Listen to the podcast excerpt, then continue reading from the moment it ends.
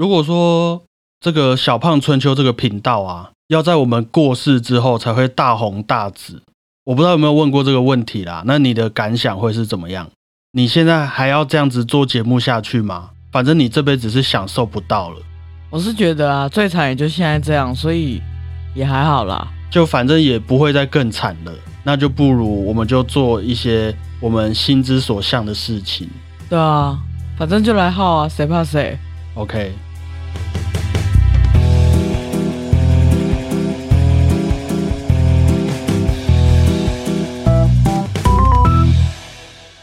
大家好，我是小胖 Blue Tom。大家好，我是果鹏。其实一直以来啊，有许多的音乐家、艺术家都在他们过世之后，他们的作品才受到大部分人的欣赏，像是巴哈、梵谷，还有我们上个礼拜提到的卡门的作曲家比才等等。虽然我们现在看这些历史上的艺术家，都会觉得，哎，他们各有各的特色啊，甚至有些作品还会影响后代的艺术学子非常非常深，像是卡门这样。不过，如果运气差一点的话，这些我们的评价还有心里面的支持，可能在他们还活着的时候，他们一句这样子的话都没听过。像是卡门的作曲家比才，在他过世的时候，他可能还一直以为卡门是一部大家很不喜欢的歌剧作品，从来都没有，比如说一个无名小卒称赞过吗？可能有，可是就不是主流的声音啊。就可能说，你今天拍了一部片。然后我跟你说，果鹏，你我觉得你这个很棒的啊，只有我跟你说，或者你爸妈跟你说，没关系，你辛苦了 这样子。那你对于这些有点遗憾的现象啊，你有什么感想吗？你知道，因为我比较固执，所以我还是会继续做下去。可是有时候可能会物极必反，就真的叫你放弃了，你还不放弃。不过也是身为一位创作者，我们毕竟也没办法精准的预测未来的人的美感嘛，所以。很多时刻，我们也只能全力以赴就对了。没错，那感谢你的分享啊。不过这些事情哈，在今天的这位作曲家身上也都不会发生，因为他在二十岁的时候就被大家称为是德国音乐圈的未来之星，也被称为是贝多芬在德国的唯一接班人。那就让我们掌声欢迎，那就让我们掌声欢迎德国三 B 的最后一 B，Johannes Brahms。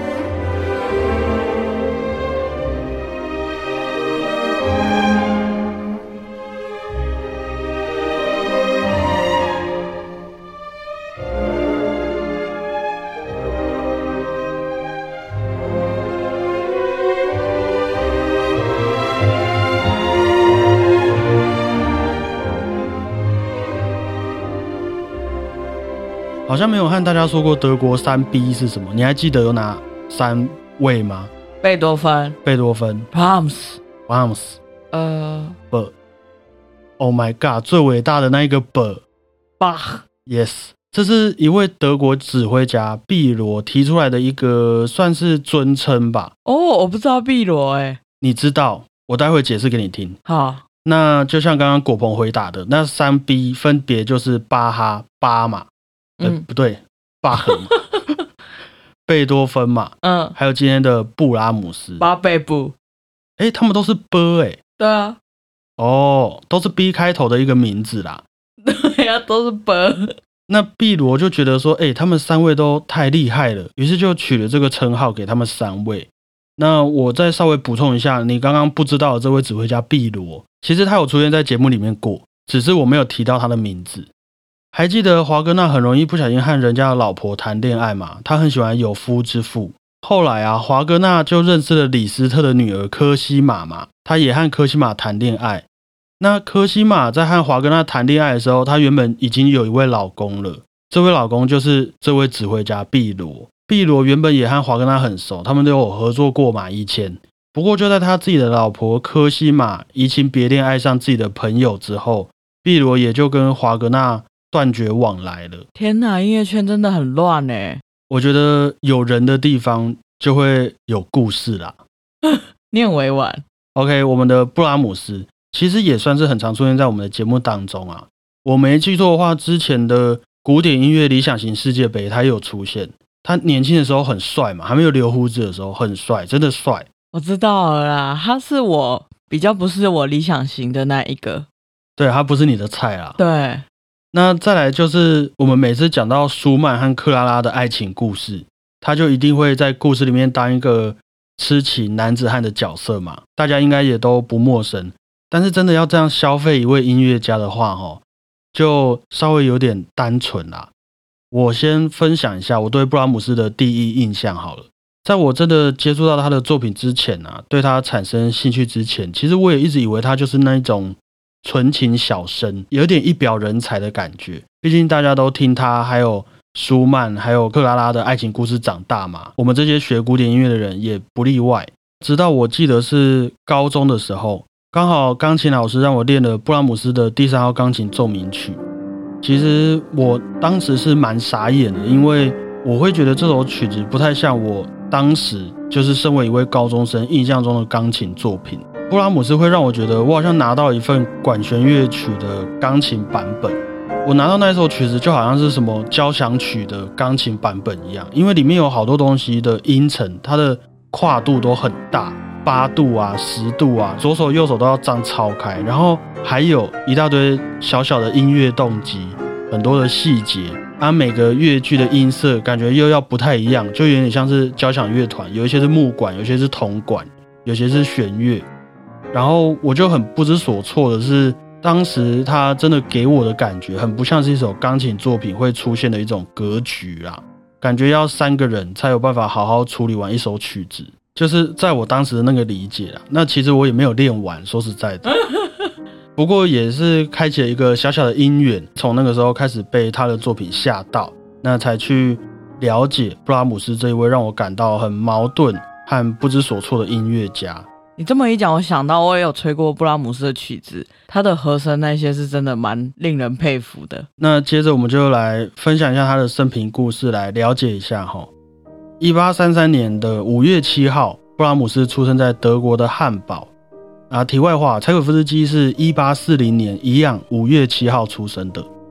布拉姆斯出生之后啊，因为他爸爸也是一位小小的音乐家的关系，所以他就想说让布拉姆斯去学个弦乐啊，或是管乐啊，以后可以加入个什么乐团，就会有个稍微稳定的薪水。因为布拉姆斯他家的经济状况也没有很好啊，所以还是想要找一些在当时有比较多工作机会的乐器种类。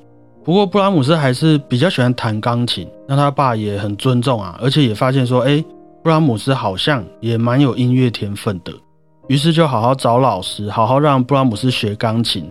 那当然偶尔也会让布拉姆斯去接一些演出啊，表演一些 case 这样子。后来啊，因为学音乐还有弹钢琴嘛，布拉姆斯就更认识了他的偶像贝多芬的作品。当时贝多芬应该刚刚过世十几二十年而已哦，他们没有遇到。我记得贝多芬过世之后的六年吧，布拉姆斯才出生哦，所以对布拉姆斯来说，就也是因为算是年代很近的德国音乐家前辈啦。那也因此啊，他也一直都非常的喜欢贝多芬，从小就开始喜欢贝多芬了。于是他的钢琴啊，就弹着弹着。就也慢慢开始遵循贝多芬的教导，开始自己作曲了。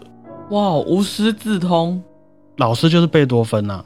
他的谱在那边，有谱可以记录下来，我们可以研究乐谱嘛。贝多芬就是我们大家的老师。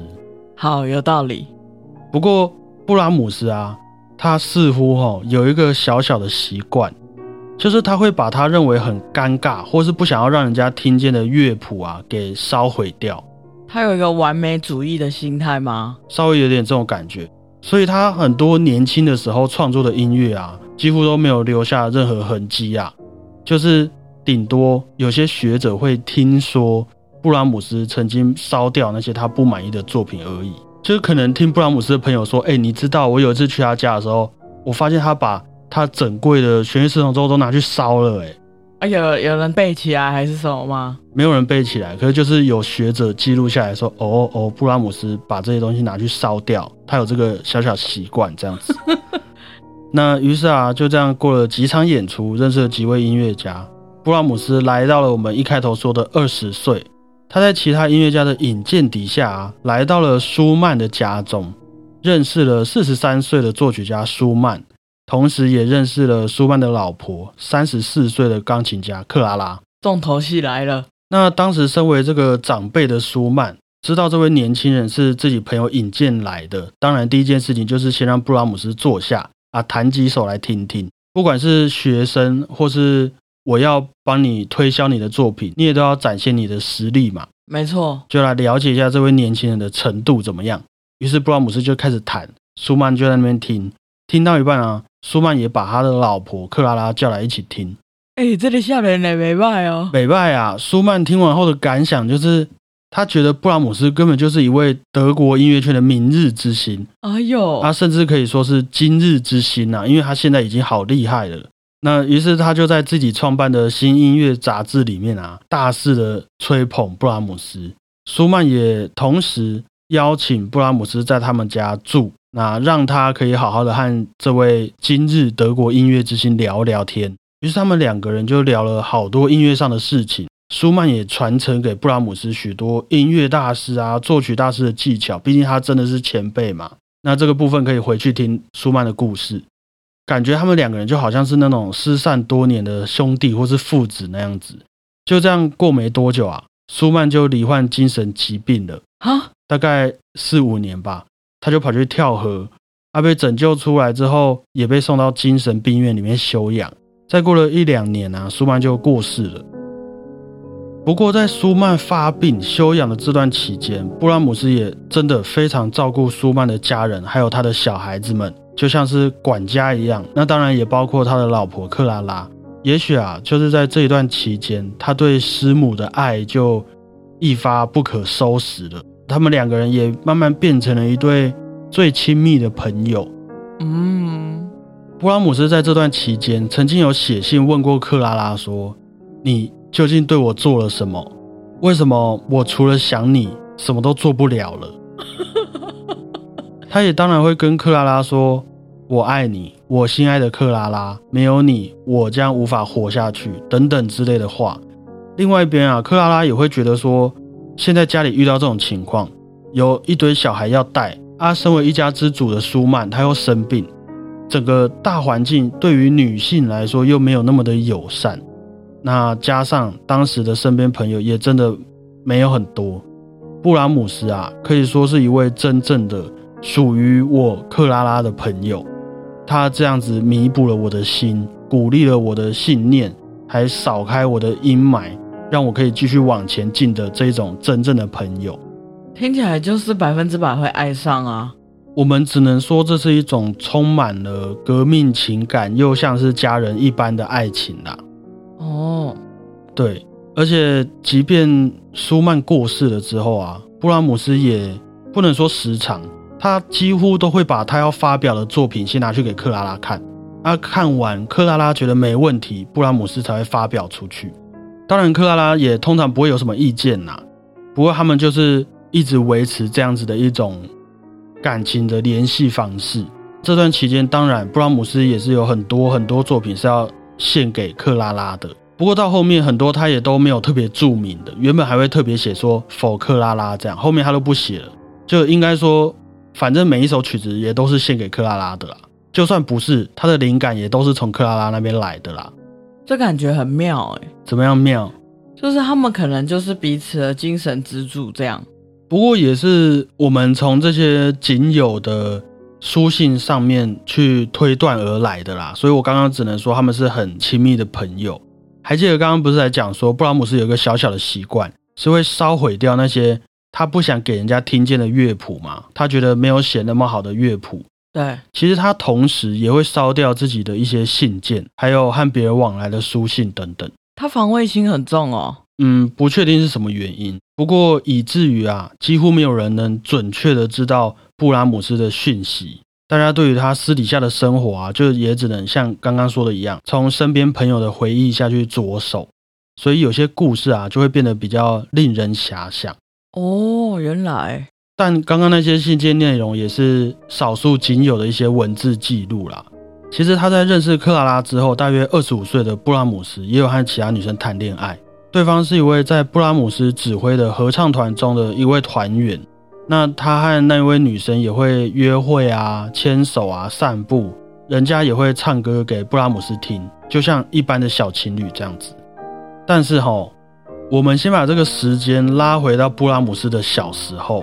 有时候我们谈恋爱出现一些问题，就会发现说啊，童年对家庭环境、童年的一些生长背景影响一个人非常严重嘛。嗯，那有一派人的说法是，布拉姆斯小时候不是家境不好吗？所以他爸都会把他送去一些酒馆、酒吧弹钢琴演出。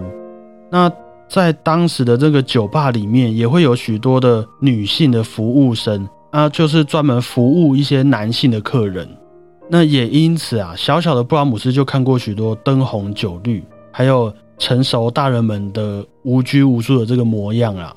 那偏偏呢，他回到家里之后，自己的家庭又没有那么的和乐，爸妈就有一点是怎么说，相敬如宾的感觉，佛系婚姻、佛系夫妻的那种，没有什么火花啦。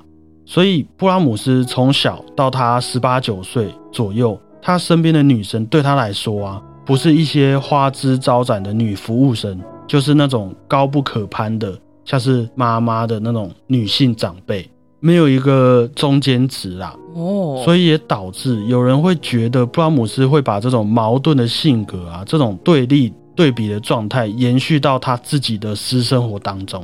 白话文一点就是，布拉姆斯所爱的人就是那种极端神圣的、不可侵犯的。那他不爱的呢，很有可能就只是一些发泄管道而已。这是有一派人的说法啦。可是蛮合理的，我觉得这个后人到底怎么分析的，很厉害耶，这样的脉络，很多人可能以讹传讹，不好说。那很多人说不定也是针对仅有的资料下去补全一些缺口，这样子。不过哈，这个成长经验呐，布拉姆斯的成长经验也确实影响他，让他很难完全相信自己的感情，甚至是相信对方的感情。所以，当他要和他那位合唱团认识的女朋友做出一些承诺的时候，毕竟两个人交往到一个地步，可能要讲好要怎么样嘛。那在当时最流行的就是结婚呐。布拉姆斯就发现他没办法承诺任何事情，所以。就即便非常的难过，他们最后还是分手了。那他的前女友啊，过没多久就也和别人结婚了。大家都有听过的那一首布拉姆斯的摇篮曲，就是他送给他前女友第二个小孩出生的礼物。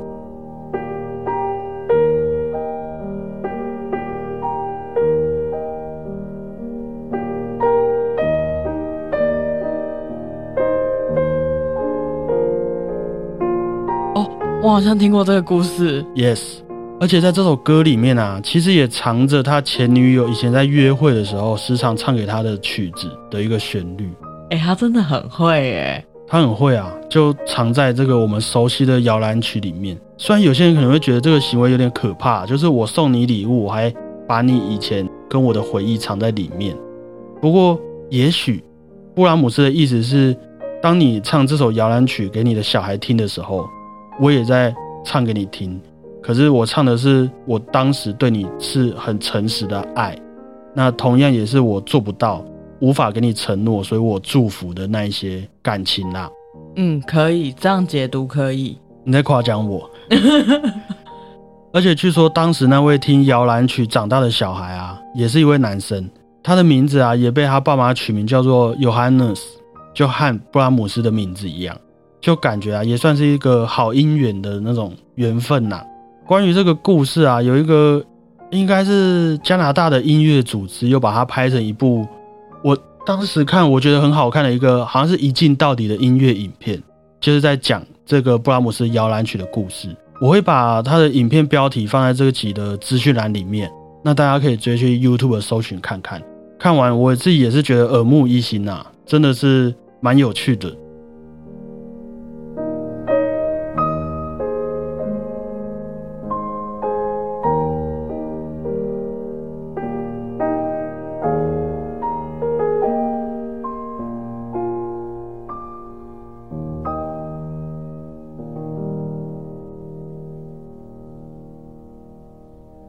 那各位应该讲到这边，也可以体会得到当时那一种比较物化女性的时代，加上布拉姆斯的感情状况，还有私生活的一些细节，在没有大量确切资料佐证的情况底下，啊，那些书信都被布拉姆斯烧掉了嘛。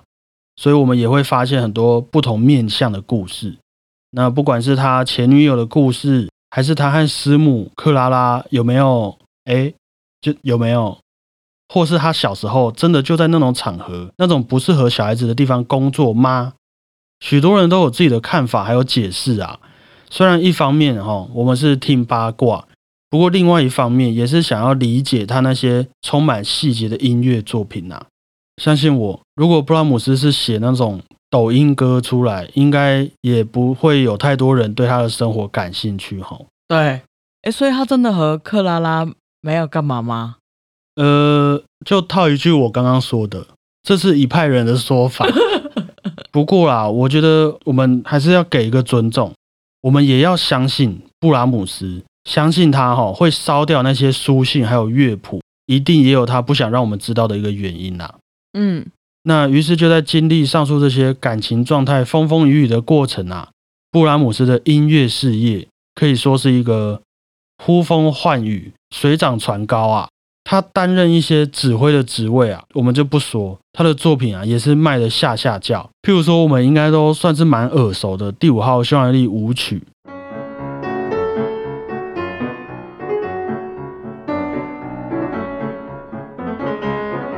还有被我们改编成游子吟的大学庆典，也是大学庆典序曲。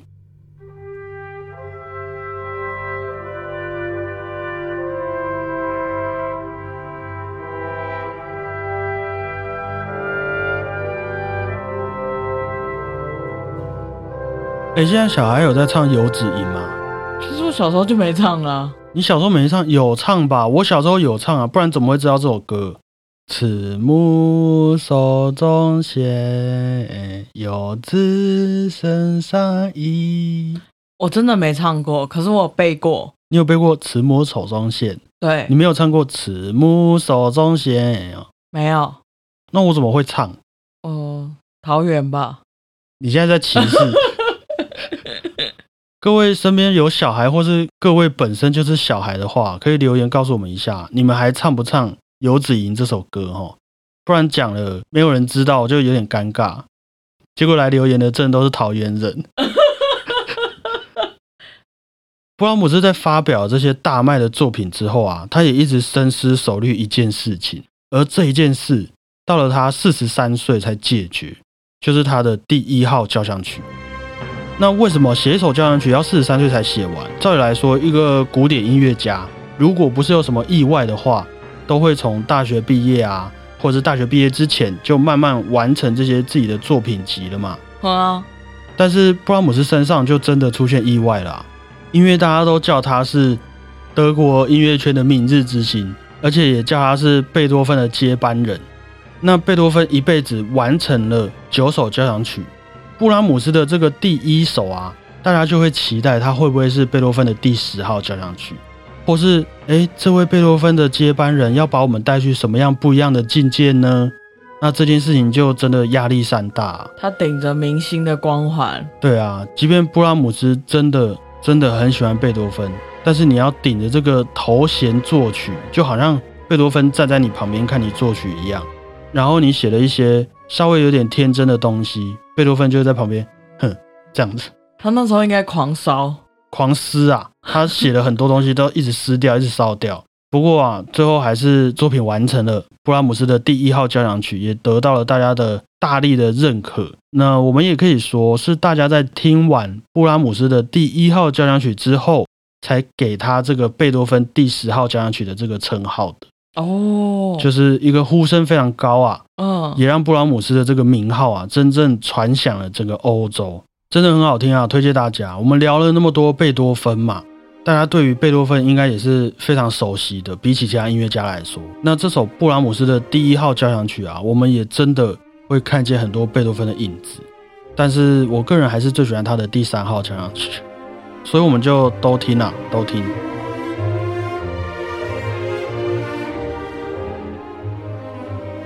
于是到了布拉姆斯的晚年。这些音乐事业上的名声啊，他有了；大家都羡慕的这些成就啊，他也达成了不少。那钱，他也拿了很多钱去帮助他的朋友，他也不缺啦。所以他又重新回到了他自己的钢琴上面，创作一些钢琴作品，让他自己啊回归大自然，然后也回到自己的内心世界。后来在克拉拉过世的一年之后啊，布拉姆斯就也相继的过世了。许多人都会说，布拉姆斯是古典乐派的最后一位音乐家。虽然他身处在一个新的时代，准备要迈入二十世纪了哦，他还是没有抛下舒曼啊，还有贝多芬、海顿等等音乐前辈带给他的一个养分。那也用他自己融会贯通的一个方式，重新诠释了一次这些古典乐派的古典音乐。所以话说回来，那个时候高中的我。会认为布拉姆斯的钢琴作品太丰盛、太庞大，感觉我们听完这些故事，应该也都能体会到一些些啦。就是也是很正常的事情，毕竟你要传承的一个使命那么重，大家的眼光啊都这样子看你，就连你自己的感情生活，有时候也不知道是发生什么回事，就这样爱上自己的师母了。虽然我们可能一辈子都不会知道关于布拉姆斯的各种事情真相是什么。但是如果你觉得这些八卦，哎呦很有趣的话，我们也都可以在他的作品里面感受一些他心之所向的事情啊。如果他真的，说不定有没有，你去看他那个时期的作品，说不定你也会发现呐。对啊，说不定就透露出一点什么。就有一个噔噔，哎呦，这个等等是什么？这个就大家自己去评判，好不好？那以上德国三 B 的最后一 B。有 Hannes Brahms 分享给各位啊，希望大家也养成一个把不想被人家看到的东西毁掉的一个好习惯哈。我们就可以像布拉姆斯这样，留给世人一个美好的想象空间。感谢大家，我是小胖 Blue Tom。谢谢大家，我是果鹏。最后分享一首钢琴作品，由布拉姆斯献给克拉拉的钢琴间奏曲。那在这边，小胖春秋也献给各位，呃，献给心爱的各位啊。大家再会，拜拜，克拉拉们。